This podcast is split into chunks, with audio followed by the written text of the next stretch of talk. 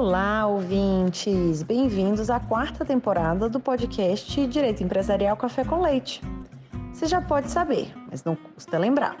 Eu sou Amanda Taide, mineira na origem, com passagem em São Paulo e candanga de coração. Casada, mãe do Pedro, de 4 anos e meio. Bem, Taide Rivera. Do Lucas, de 2 anos e meio. Lucas Taide Ribeiro. E tutora do Vira-Lata Farofa. Sou professora doutora da UNB dos cursos de Direito Empresarial, Concorrência, Comércio Internacional e Compliance. E também consultora do Pinheiro Neto Advogados nessas mesmas áreas.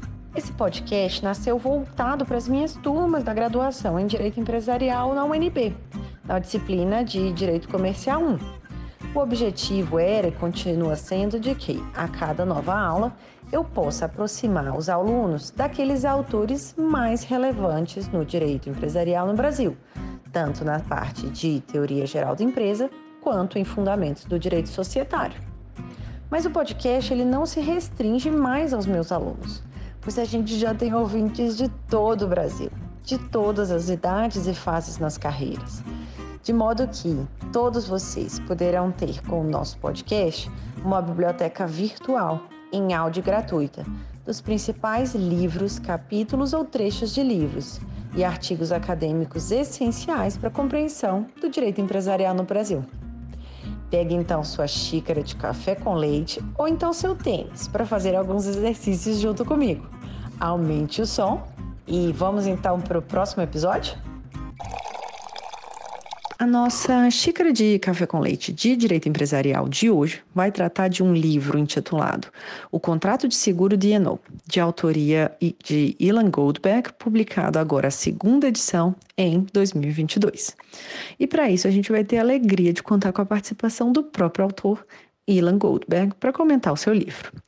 Ilan Goldberg é sócio fundador do escritório Schaufin Goldberg Weinboim, advogados, é pós-graduado, lato sensu em Direito Empresarial pelo IBMEC, mestre em Regulação e Concorrência pela Universidade Cândido Mendes e doutor em Direito Civil pela UERJ, possuindo enorme experiência em seguros e resseguros.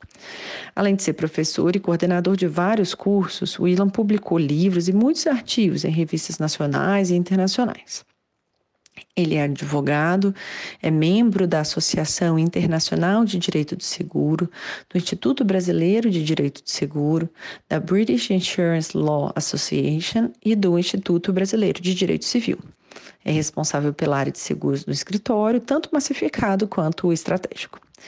Professor Ilan, muito obrigada por ter aceitado o convite para participar do nosso podcast e por apresentar, de um modo simples, curto e gostoso, esse tema do contrato de seguro de Eno.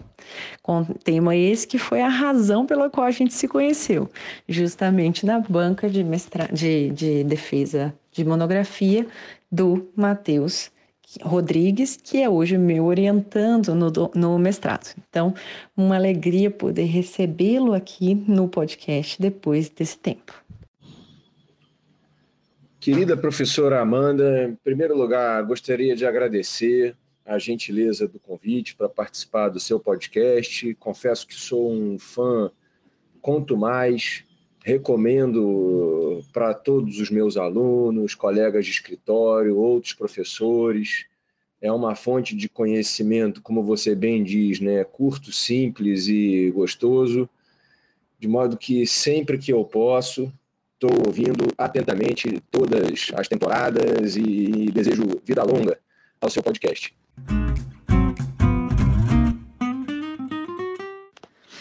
Ilan, conta pra gente, como é que foi o contexto de redação desse livro? Por que, que você encontrou esse tema do seguro DNO como sendo o tema da sua trajetória e o que, que mudou da primeira para a segunda edição, publicada agora, né, em 2022? Responder essa primeira pergunta, isso acaba se confundindo um pouco com a minha trajetória profissional, que se desenvolveu de maneira concomitante no tocante à advocacia e à academia. Diferente de alguns colegas que acabam se desenvolvendo na academia de maneira intensa, termina a graduação, emenda no mestrado, no doutorado e com menos de 30 anos, digamos, já tem ali essa densidade acadêmica praticamente pronta. No meu caso, foi mais errático, mais lento, porque ao mesmo tempo que eu sempre me interessei pela academia, eu precisava desenvolver o escritório. Então, assim foi com a pós-graduação, depois o mestrado e o doutorado. É interessante notar que a escolha do tema do doutorado ela tem alguma relação com a escolha do tema do mestrado, porque eu procurei orientar a minha escolha de uma maneira que ela fosse, ao mesmo tempo, interessante, do ponto de vista acadêmico, mas também com boa repercussão prática. Então, falando rapidamente lá do mestrado, 2007, 2008, a minha escolha foi sobre escrever uma dissertação que, na ocasião, cuidou da abertura do mercado de resseguro no Brasil. Era uma dissertação, portanto, inédita e que coincidiu com a sanção da Lei Complementar número 126, que finalmente, depois de mais de 70 anos, terminou com o monopólio por parte do IRB, né, posteriormente chamado IRB Brasil Resseguros S.A., posteriormente privatizado e, e etc.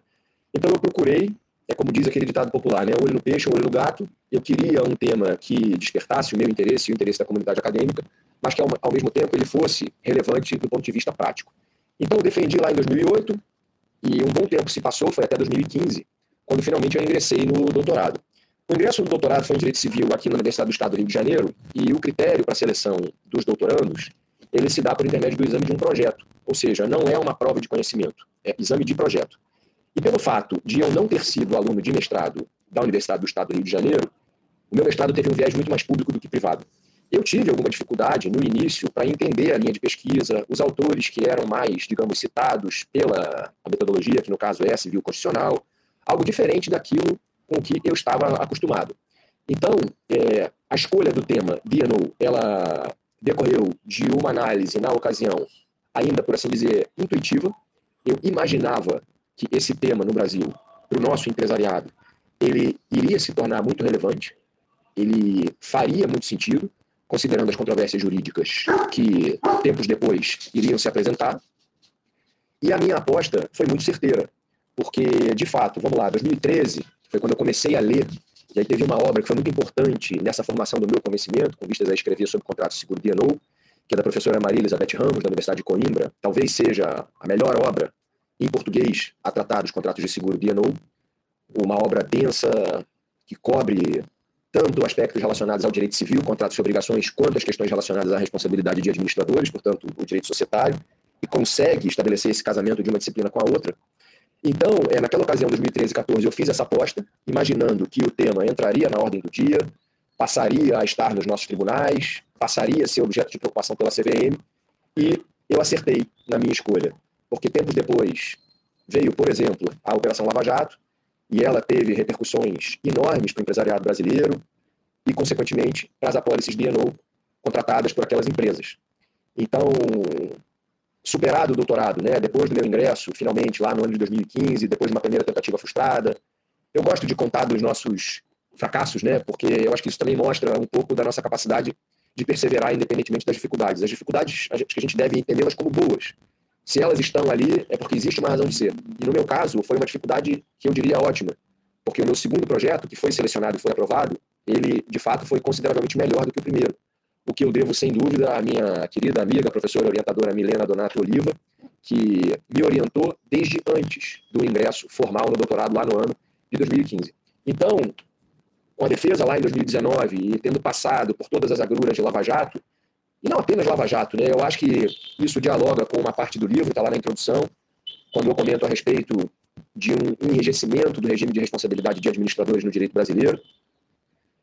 De modo que hoje eu me coloco como um mero advogado, né? não tenho a pretensão de ser conselheiro ou diretor estatutário de uma grande companhia ou uma sociedade de médio ou pequeno porte, é diferente né, a função do advogado, mas na qualidade de observador atento, é praticamente impossível pensar é, em condições normais de temperatura e pressão em uma determinada pessoa, escalada à posição de tomada de decisão, que não tenha como conforto uma apólice DNO, eventualmente um contrato de indemnidade.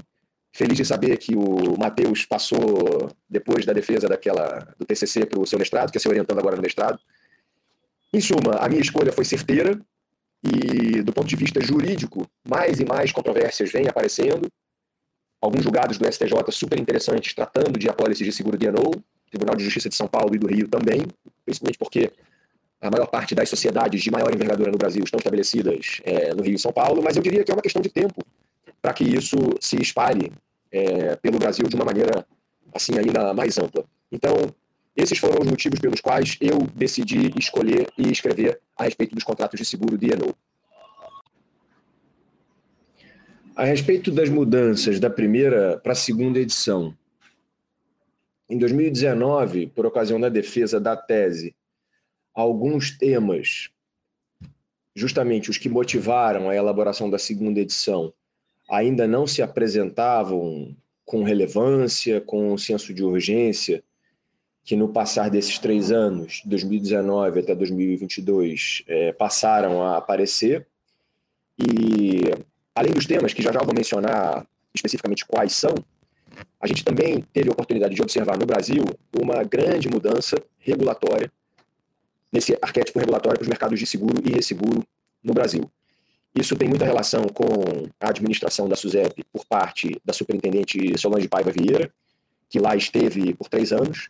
E nesses três anos, entre erros e acertos, na minha opinião, muito mais acertos do que erros, teve o mérito de rever um conjunto de circulares, resoluções, normas administrativas que se encontrava muito obsoleto. O nosso sistema legal, em se tratando de mercados de seguros e resseguros, ele é, ainda é, bastante obsoleto e esparso, a gente ainda tem como norma principal um decreto-lei que data do ano de 1966, é o decreto-lei 73, e é desnecessário falar que o contexto econômico, social, regulatório hoje é completamente diferente daquilo que se observava lá atrás. É, basta pensar, por exemplo, inteligência artificial, inovações, sandbox regulatórios, shortechs, fintechs, etc. De maneira que essa superintendente Solange Paiva Vieira teve o mérito de rever grande parte das normas que compunham esse arquétipo regulatório de modo que a segunda edição ela já observa, em boa medida, essas mudanças regulatórias. A respeito dos temas que pontualmente eu cuidei na segunda edição e não cuidei na primeira, eh, eu mencionaria aqui a questão relacionada aos riscos cibernéticos, que isso não significa dizer que em 2019 eles já não tinham relevância. Claro que tinham. No exterior, eh, essas questões relacionadas aos riscos cibernéticos já vêm sendo objeto de uma atenção enorme tanto por parte do empresariado quanto por parte do mercado segurador, e especificamente que emite essas apólices para riscos cibernéticos. Mas, na ocasião, ainda não havia a percepção de que o risco cibernético poderia ultrapassar, digamos, a fronteira que até então ensejava a responsabilização das empresas, para passar a responsabilizar diretores e administradores, membros de conselho de administração, por eventuais falhas nos seus sistemas de segurança de tecnologia de informação.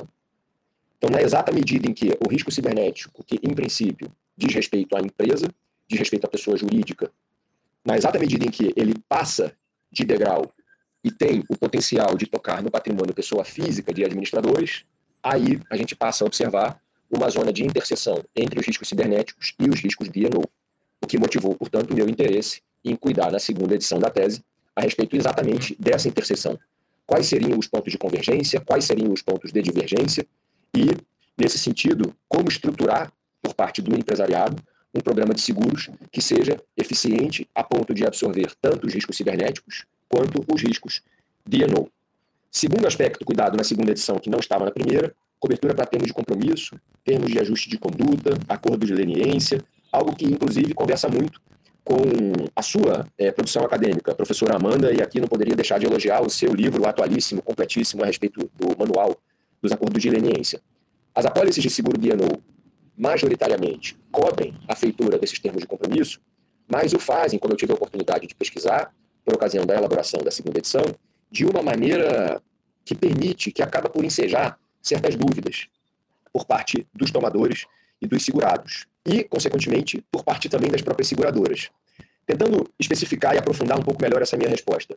A dúvida decorre daquilo que se apresenta no pano de fundo para fins de feitura de um termo de compromisso. Qual é a conduta do administrador colocada em xeque por parte, por exemplo, de um órgão regulador? Seria violação a um dever de diligência? Seria violação a um dever de lealdade? Haveria uma interseção entre essa conduta, de modo que se pudesse observar tanto um quanto o outro? Para responder essa pergunta, é preciso recorrer ao capítulo 2 da tese, quando trata especificamente da responsabilidade dos administradores, e dessa, por assim dizer, divisão existente do ponto de vista ontológico entre os deveres de diligência e de lealdade, no sentido de que eventuais violações a um e a outro partem de matrizes completamente diferentes.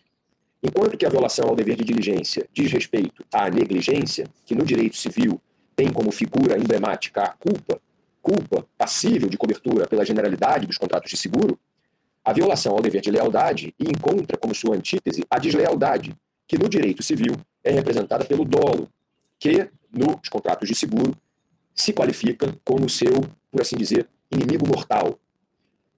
Via de regra, por parte de contratos de seguro, não haverá cobertura para conduta dolosa. E nas apólices de seguro D&O, isso tendencialmente não será diferente.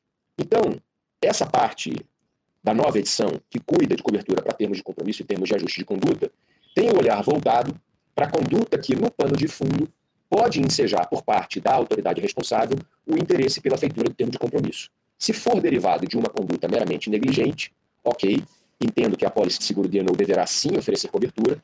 Por outro lado, se a conduta derivar de violação ao dever de lealdade, entendo que não, que a celebração do termo de compromisso não deverá merecer guarida por parte da apólice de seguro DNO. Terceiro tema, coberto na segunda edição, que não se encontra na primeira, ele se refere à cobertura para tributos e encargos trabalhistas, o que decorreu ao longo desses três anos, entre a publicação da primeira e da segunda edição, de questões bastante práticas por ocasião de, da regulação de uma quantidade considerável de sinistros derivados de questões tributárias e trabalhistas. A cobertura para despesas e encargos tributários e trabalhistas por uma apólice de seguro D&O, na minha opinião, deve merecer muito cuidado por parte dos subscritores, por parte das seguradoras, considerando principalmente a fonte dessas obrigações. Quem deve recolher tributos, via de regra, é a pessoa jurídica, o mesmo aplicável às verbas rescisórias ou, eventualmente, pagamento de salários, verbas corriqueiras no cotidiano do direito do trabalho. Quem deve recolher esses encargos, essas despesas, são as empresas, pessoas jurídicas. A responsabilidade de um eventual administrador, de um sócio, de um membro de conselho de administração, ela, se ocorrer, decorrerá de algum desdobramento dessa responsabilidade que, em primeiro lugar, toca nas empresas, pessoas jurídicas. Portanto, como eu disse, o que eu procurei observar ao redigir essa parte na segunda edição corre no sentido de chamar a atenção por parte de seguradoras e resseguradoras aos potenciais é, relevantíssimos, potenciais lesivos decorrentes da absorção desses riscos tributários e trabalhistas, o que me fez desenhar a solução dividindo, por assim dizer, duas das principais coberturas que as apólices de seguro D&O tendem a oferecer. A primeira, custo de defesa. A segunda, a indenização propriamente dita, que seria, no caso concreto, o pagamento do tributo, o pagamento da verba rescisória. Para o pagamento de custos de defesa que um administrador tenha que experimentar para fins de se defender em um determinado incidente de desconsideração de personalidade jurídica ou de uma responsabilidade que lhe seja imputada de maneira direta, aí sim me parece que a apólice de seguro DNO será um porto seguro, deverá oferecer cobertura. Para o pagamento dessas verbas puras, é dizer, tributos, encargos trabalhistas, me parece que essa obrigação, por genuinamente ser imputável às pessoas jurídicas, não deverá ser absorvida pelas apólices de seguro DNO, o que decorre de uma constatação, por assim dizer, bastante básica. Essa cobertura, ela é oferecida, via de regra, para pessoas físicas desses administradores. Daí, inclusive, vem o nome desse produto no exterior, Directors and Officers Liability Insurance. Não se trata de uma pólice concebida para pessoas jurídicas. É essa a razão principal pela qual não deverá haver cobertura nas apólices para tributos e encargos trabalhistas. Bom, esses foram os principais temas cuidados na segunda edição, que não foram na primeira. Então, para a gente começar a entender o que, que é o chamado seguro DNO e qual que é a qualificação desse contrato a partir do exame da sua causa, como assim você faz no capítulo 1 do seu livro. Professora Amanda, para responder a essa pergunta, essa que você formulou, o que é o contrato de seguro DNO, a gente costuma responder, na realidade, desdobrando essa pergunta em outras duas. A quem serve o contrato de seguro de INU e a que ele se destina? A propósito de causa nos contratos no direito brasileiro, eu me lembro que quando eu resolvi, inclusive, logo no início, o título do meu livro passava por a causa do contrato de seguro de INU, depois eu troquei para o contrato de seguro de INU, eu acho que isso foi lá na qualificação, a banca já devidamente me censurou. E censurar talvez seja uma palavra até bonita, porque todos nós sabemos das dificuldades do estudo da causa no Brasil, no exterior, inúmeras controvérsias do ponto de vista acadêmico, embates entre autores da envergadura de Betty, Pugliatti, Berlingeri, e no Brasil Pontes de Miranda, mais tarde Antônio Junqueira Azevedo. E eu, modesto civilista que sou, claro, tive muitas dificuldades para lidar com toda essa dificuldade muito mais acadêmica do que prática. Mas mesmo assim, me pareceu interessante percorrer esse caminho para chegar a uma definição que fosse segura a propósito da segunda pergunta que eu mesmo fiz, né? A que se destina o contrato de seguro de? Então, é, nesse caminho, como está exposto aí no capítulo 1 da minha tese, em primeiro lugar, eu passei pela causa dos contratos de seguro, depois pela causa dos contratos de seguro de responsabilidade civil, depois pela causa dos contratos de seguro de proteção jurídica, para então, com esse terreno sedimentado, poder definir qual seria a causa. Causa aí não deve ser entendida como motivo, mas como a síntese dos efeitos jurídicos essenciais de um determinado negócio jurídico. Essa é a posição de Salvatore Pugliatti. Então, por que passar pelo contrato de seguro, depois o seguro de responsabilidade civil e depois o seguro de proteção jurídica, para então chegar aos contratos de seguro de ano? Porque é do senso comum e a doutrina, praticamente de maneira uniforme, defende que os contratos de seguro ano têm uma feição multiriscos. Eles não se qualificam exclusivamente como um contrato de seguro de dano ou como um contrato de seguro de responsabilidade civil, ou, apenas para aqui ilustrar qual seria um outro tipo comumente observado, um contrato de seguro de pessoas. A bem da verdade, os contratos de seguro de ano, como eu antecipei, são multiriscos, porque eles reúnem características múltiplas. Então, que se trata de um contrato de seguro, não há dúvida. A propósito do ingrediente responsabilidade civil, na exata medida em que as apólices de ENO tutelam o patrimônio de um administrador, pessoa física, diante da possibilidade de que ele venha a ser responsabilizado em uma demanda proposta por um terceiro, naturalmente se observa essa vertente de responsabilidade civil. A propósito do seguro de proteção jurídica, no Brasil se trata de um contrato inexistente e, o que é surpreendente, eh, na Europa, é desenvolvidíssimo. Chegou a haver um movimento, aproximadamente nos, idos dos anos 2000, 2000 e pouco, no sentido de que os contratos de seguro de proteção jurídica fossem trazidos, introduzidos no nosso ordenamento jurídico, mas por uma questão lateral, isso acabou não dando certo. A consulta formulada pela seguradora interessada no desenvolvimento dessas apólices aqui trouxe, em conjunto com essa ideia de introduzir as apólices de proteção jurídica, a cobertura para multas. Ou seja, haveria, para além da cobertura de custos de defesa, é dizer, honorários a serem pagos ao advogado escolhido pelo segurado, a cobertura para multas. E naquela ocasião, início dos anos 2000, a SUSEP era absolutamente refratária à possibilidade de que se oferecesse cobertura para multas. Então, por conta da restrição à cobertura, essa cobertura lateral, multas, todo o resto, o principal, o seguro de proteção jurídica, acabou não indo adiante. Qual é a liga dos contratos de seguro de proteção jurídica com os contratos de seguro de DNO? É como se os contratos de seguro de DNO fossem uma parte importante daquilo que é oferecido pelos contratos de seguro de proteção jurídica. Custos de defesa. E por que dessa importância? Porque talvez essa seja a mais importante cobertura disponibilizada pelas apólices de seguro DNO. Justamente antes até da deflagração de um processo administrativo sancionador, um determinado administrador pode precisar contratar advogados, pode precisar é, iniciar o dispêndio de recursos para fins de elaboração de uma defesa consistente.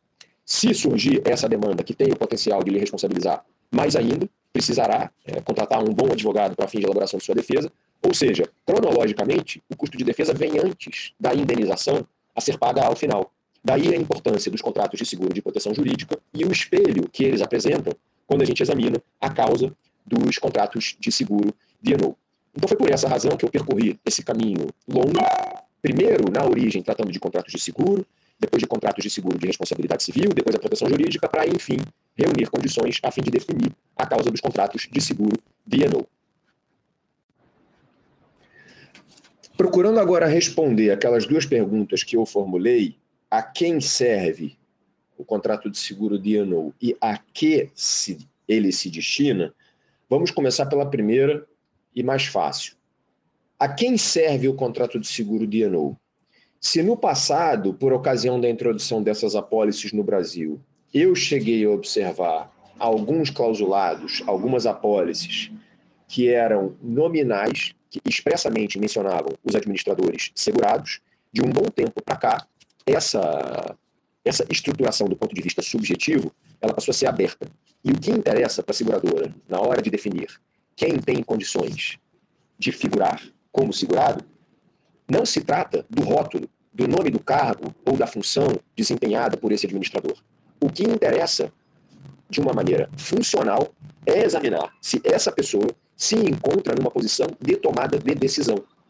Por óbvio, um diretor financeiro, um diretor de recursos humanos, um diretor-presidente, um membro de conselho de administração, são quase que de maneira automática elegíveis à condição de segurados. Mas essa condição também pode ser extensiva, eventualmente, a superintendentes, a gerentes, aos chamados administradores de fato.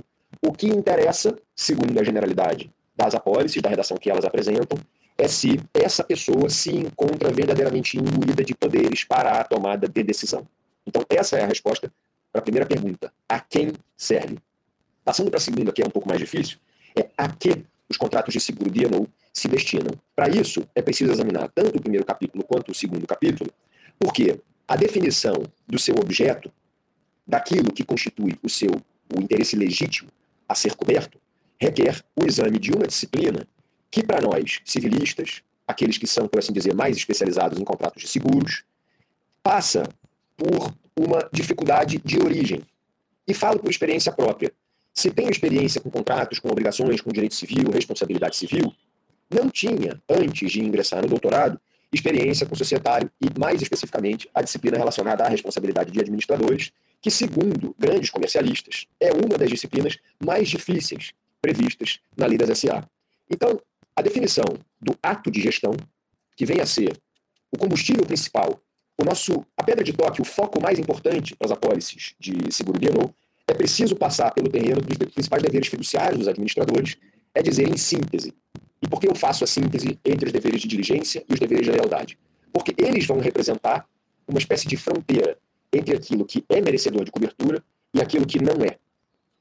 Para violações ao dever de diligência, ou seja, assumindo-se que o administrador se encontra gerindo a companhia, tendencialmente, essas apólices oferecerão cobertura. Foi aquilo que eu respondi lá no início, ainda, quando explicava a respeito das modificações da segunda para a primeira edição. Por outro lado, para violações ao dever de lealdade, tendencialmente não haverá cobertura. E por uma razão que, para aqueles seus ouvintes, professora Amanda, absolutamente letrados no universo da responsabilidade de administradores, vai soar como uma resposta, por assim dizer, bastante lógica. Na exata medida em que um administrador que viole o dever de lealdade, deixará de administrar a companhia nos interesses dela para passar a administrá-la nos seus próprios interesses, observa-se aí um choque, uma colisão muito importante, inclusive do ponto de vista principiológico, entre aquilo que verdadeiramente deve nutrir essa obrigação de fazer assumida por um administrador. Então, se a violação ao dever de lealdade é um dos pecados capitais passíveis de cometimento por um administrador, esse pecado capital, no âmbito das apólices de seguro DNO, não deve merecer cobertura. Não integra a síntese de efeitos jurídicos essenciais que compõem esse contrato. E muito ilustrativo nesse sentido é o recurso especial 1.601.555, relator, eminente ministro Ricardo Vilas Boas Cueva, que teve a oportunidade de examinar pela primeira vez no Brasil uma hipótese de insider trading e suas consequências para uma apólice de seguro DNO. Conclusão do ministro Ricardo, acompanhada a unanimidade de votos pela terceira turma do STJ, já é um julgado um pouco antigo, mas foi relevantíssimo. Como eu disse, foi o primeiro a cuidar desse tema no Brasil. Segundo o entendimento adotado pelo Superior Tribunal de Justiça, para condutas qualificadas como violação ao dever de lealdade, não deveria haver cobertura por parte dessas apólices de seguro DNO.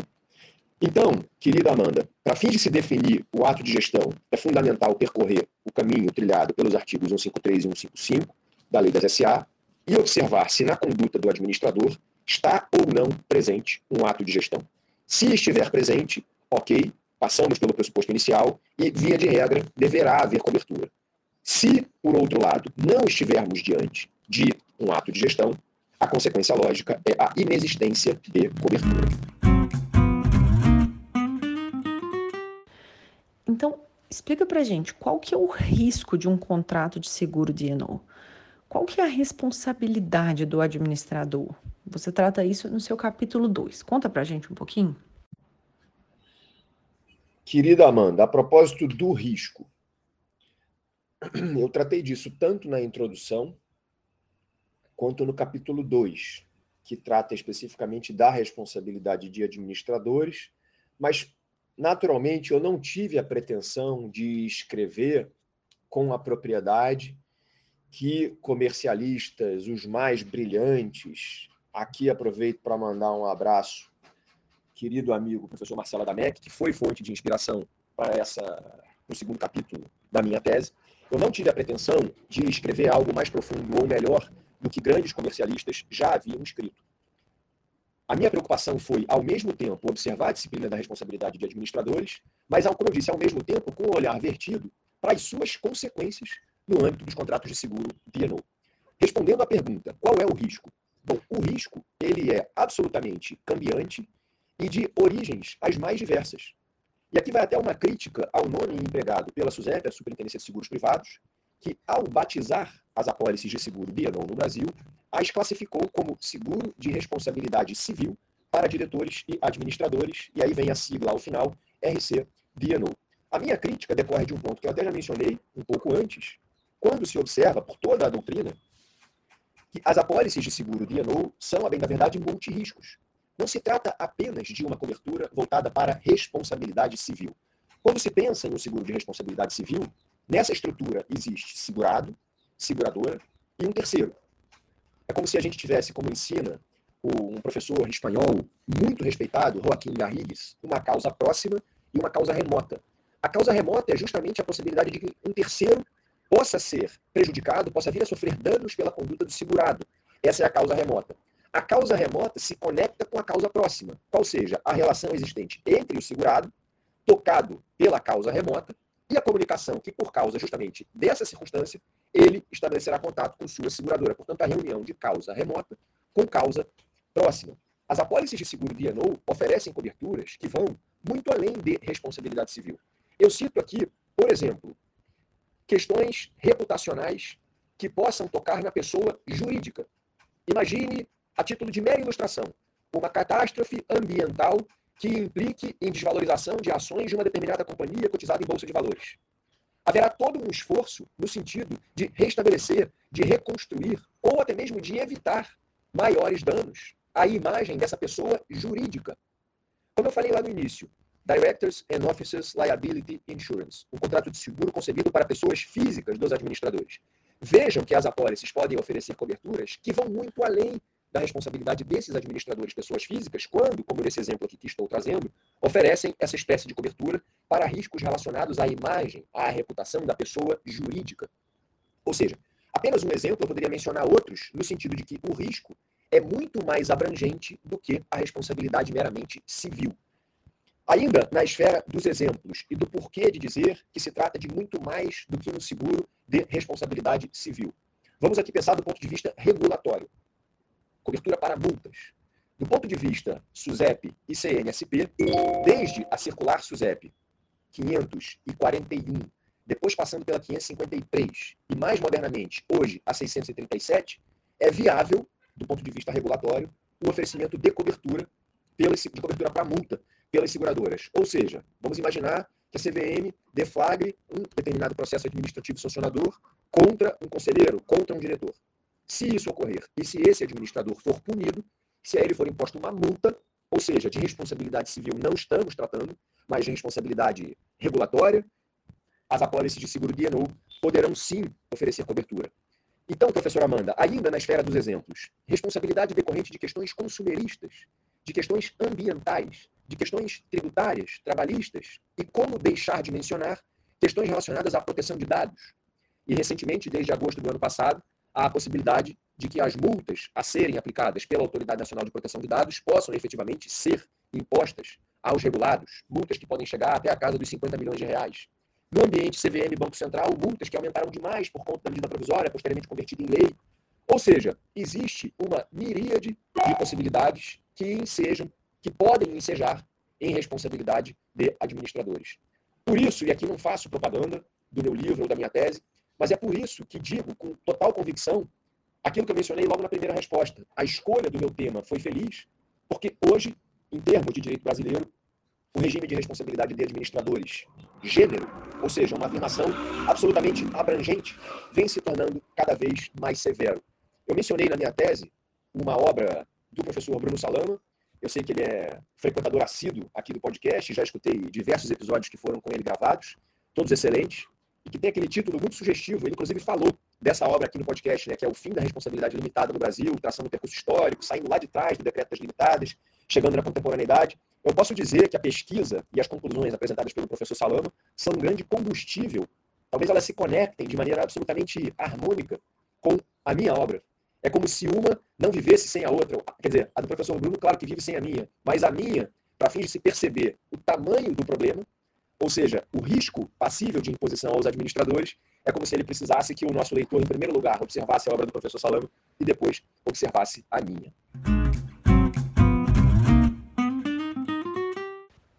E agora, para a gente entender mesmo esse tema, quais que são as definições de causa e do risco de um contrato de seguro de Eno? Como é que é a sua estrutura, a contratação, as coberturas e exclusões? Se puder dar uma aula aqui para a gente a respeito do tema, Ilon.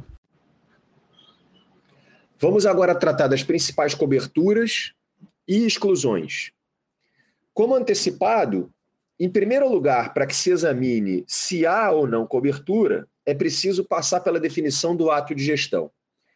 Para fins de problematizar e exemplificar, Vamos aqui imaginar que tenhamos como pano de fundo uma catástrofe ambiental. Qualquer semelhança mera coincidência. Por força dessa catástrofe ambiental, há necessidade de limpeza daquele canteiro, despoluição, indenização a vítimas, pagamento de multa aos órgãos regulatórios respectivos, ou seja, uma série de consequências que são, por assim dizer, puramente de origem ambiental. Isso significa dizer, sob a perspectiva das apólices de Eno, que não estamos diante de um ato de gestão. Se não estivermos diante de um ato de gestão, do ponto de vista causal, a apólice de Eno não deverá oferecer cobertura. Vamos imaginar que ato contínuo as ações dessa companhia, que eventualmente tenha sido responsabilizada por essa catástrofe ambiental, sofra uma queda acentuada em bolsa de valores. E que, a seguir, o órgão regulador respectivo ao começar a investigar o tema, proponha um processo administrativo sancionador contra diversos diretores dessa companhia, ao argumento de que os sistemas de segurança dessa empresa falharam. Que essas falhas devem encontrar como responsáveis os seus administradores de uma envergadura elevada, ao argumento de que eles teriam falhado em seus deveres de diligência.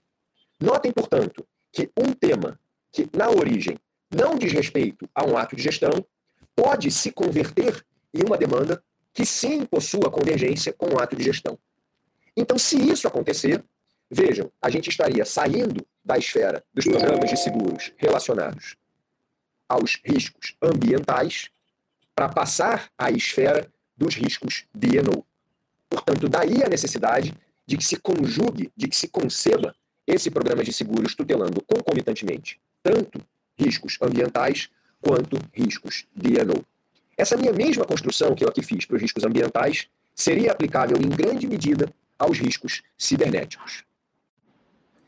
Prosseguindo, ainda a propósito das principais coberturas, e aqui eu vou propor uma rápida divisão entre, do ponto de vista cronológico, como elas se apresentam. Então, em primeiro lugar, custos de defesa, e é importante aqui, nessa disciplina dos custos de defesa, propor um corte, porque as apólices de seguro apresentam uma divisão entre custos de investigação e custos de defesa. Os custos de investigação vêm antes de que uma real demanda de responsabilidade contra os administradores seja deflagrada. Então vamos imaginar que estejamos numa esfera, por assim dizer, ainda muito embrionária. Obtenção de informações por parte do órgão regulador. O órgão regulador ainda não se convenceu de que deve deflagrar o processo administrativo sancionador. Estaremos, portanto, na fase dos custos de investigação. Se o órgão regulador se convencer e iniciar a demanda de responsabilidade, aí sim teremos os custos de defesa. Ou seja, importância de contratar tanto custo de investigação quanto custo de defesa.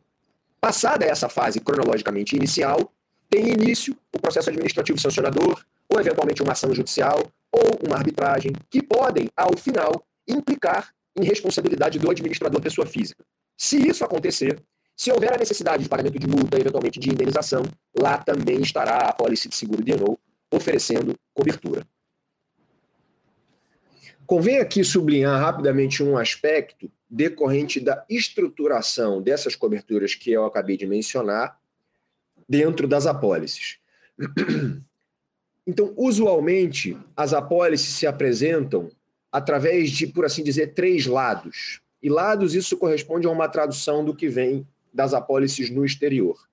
Então, nós vamos observar cobertura A, cobertura B, cobertura C. Cobertura A é aquela que diz respeito ao interesse do administrador pessoa física diretamente. Então, vamos imaginar, professora Amanda, que eu, Ilan, na qualidade de administrador de uma pessoa jurídica, venha sofrer uma demanda de responsabilidade. Aciono a minha seguradora, que diretamente pagará os honorários do meu advogado. Essa cobertura A. Cobertura B. Vamos imaginar que a minha, é, a sociedade para a qual eu trabalho, ela assuma a obrigação de custear a defesa perante o meu advogado. Nesse caso, teremos a cobertura B, que funcionará como reembolso por parte da seguradora à tomadora da apólice, aquela que me contratou para o exercício dessa função de gestão. Então aí teríamos a cobertura A e a cobertura B. Por último, temos a cobertura C. Como eu já havia explicado, as apólices de são destinadas à cobertura das pessoas físicas, dos administradores. A cobertura C funciona como uma exceção a essa regra. No Brasil, elas têm aplicabilidade diante de demandas relacionadas a valores mobiliários, é dizer, ambiente, CVM. Se essas demandas forem deflagradas, tanto a pessoa jurídica, tomadora da apólice, quanto a pessoa física dos administradores passam a ser elegíveis à condição de segurados. Ou seja, a pessoa jurídica, que a rigor não funciona como segurada nessas apólices, diante de demandas relacionadas a valores mobiliários, passa também à condição de segurada. No Brasil, isso é restrito a reclamações de valores mobiliários. No exterior, Espanha, Alemanha, existe uma abertura maior, ou seja, a cobertura para a pessoa jurídica vai além dessas questões relacionadas aos valores mobiliários. Agora, tratando das principais exclusões. O interessante que eu considero na minha tese é que, na medida em que é possível entender no que consiste o ato de gestão e, a propósito dessa definição, a síntese dos efeitos jurídicos essenciais, as exclusões passam por uma compreensão bastante tranquila. Então, tudo que não estiver relacionado à gestão da companhia não merecerá cobertura. Primeira exclusão e mais importante, para o ato doloso. Como eu já tive a oportunidade de explicar em outras perguntas. O porquê da não cobertura para o ato doloso passa por uma tranquilidade muito grande, porque, para os comercialistas, a violação ao dever de lealdade talvez seja o pior dos pecados a ser cometido por um administrador.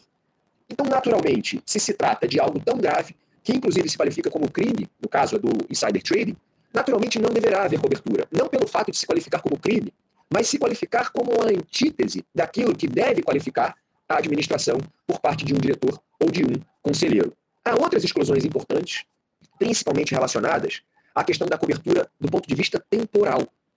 As apólices de seguro dia no, no Brasil são contratadas à base de reclamação, não à base de ocorrência. A generalidade de todos os contratos de seguro, quase todos, ela tem como essa contratação a base de ocorrência. Então, por exemplo, um seguro para incêndio ou um seguro para um automóvel, se o sinistro ocorrer durante o período de vigência, estará coberto. As apólices de seguro DNO, as apólices de seguro INO, erros e omissões, as apólices para riscos cibernéticos, são contratadas à base de reclamação. E ao serem contratadas à base de reclamação, o olhar do subscritor, o olhar do segurado, deverá estar vertido não especificamente à ocorrência do sinistro em si, não à ocorrência desse fato gerador, mas ao momento em que, por parte do terceiro, for formulada a reclamação contra o segurado. Então, geralmente essas apólices, como todas as demais, apresentarão um período de vigência e, além do período de vigência, prazos adicionais, prazo complementar, prazo suplementar, que alongam, do ponto de vista temporal, o momento em que o segurado poderá receber esses, essas reclamações por parte dos terceiros capazes de ensejar a sua responsabilidade. Então, do ponto de vista temporal, é preciso também aí concentrar o olhar para fins de que se examinem o que se encontra coberto e o que, por outro lado, se encontra descoberto. Há ainda outras exclusões, por exemplo, relacionadas a objeto de apólices compreendidas por outros seguros, o exemplo que eu trouxe do ambiental, do cibernético, RC Geral, entre outras. exclusão também para demandas de segurados contra segurados. Isso vem do exterior e da percepção de que, diante da possibilidade de que um segurado, em conjunto com o outro, formem um conluio para prejudicar a seguradora, um diretor processando outro diretor a fim de receber a indenização da seguradora. Enfim, armando com seus advogados, algo nesse sentido.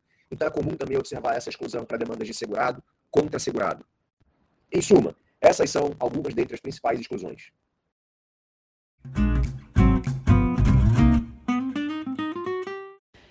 E agora, caminhando então para o final, a pedido de alguns ouvintes, é, entender, se for possível, qual que foi o não mais importante aí da sua trajetória até o dia de hoje. Minha amiga, a propósito dos nãos, eu não tenho nenhuma vergonha de dizer que recebi muitos nãos ao longo da minha carreira. Foram mais sims do que nãos, mas esses nãos não me afetam de uma maneira, por assim dizer, dramática ou que funcionem como um freio. O efeito é o contrário.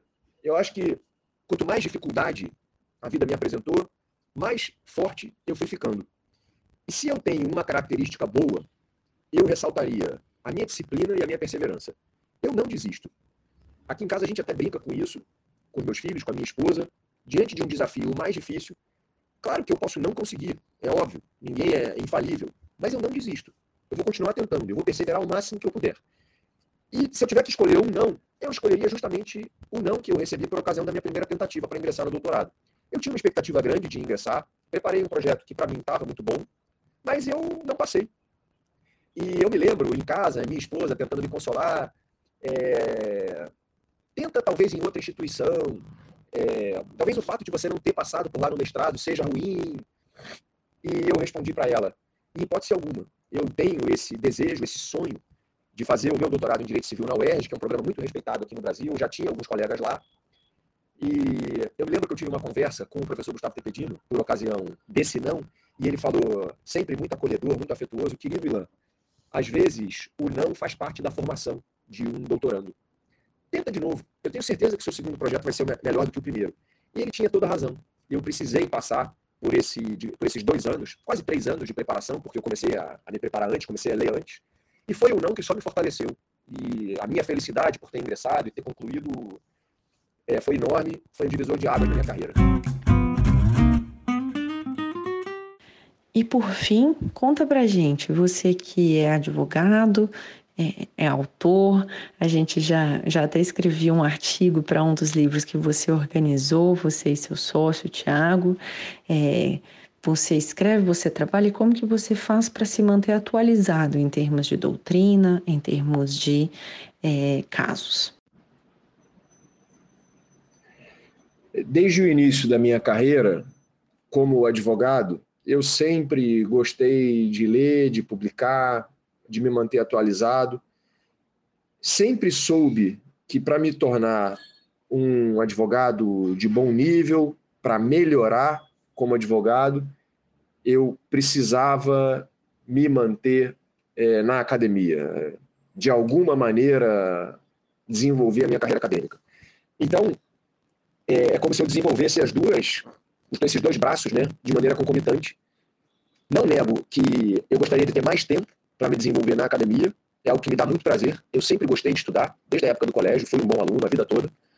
E, de fato, a advocacia consome muito tempo, e muitas viagens, e, em, em suma, é difícil é, conciliar, mas é, acredito que eu tenho certeza que essa reunião dessas duas aptidões, acadêmica e prática, me torna um advogado muito melhor.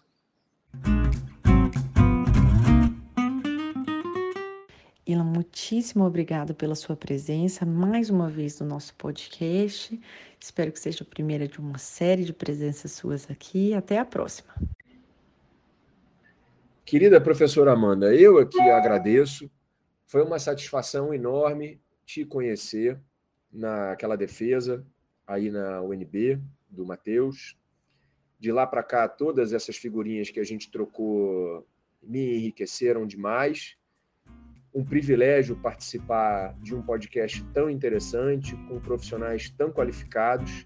E, por último, eu, na qualidade de espectador assíduo, sempre vejo a sua pergunta final pedindo indicações de pessoas que você gostaria de ouvir, aquelas que você sentiu falta. Então, se isso não for uma intromissão da minha parte, eu gostaria de fazer modestamente aqui duas sugestões. Uma é a professora, minha orientadora, é a professora Milena Donato Oliva, lá no doutorado. Tem uma pesquisa super interessante sobre trust, securitização, mercado imobiliário. Então, eu acho que tem uma liga muito interessante com o conteúdo do podcast.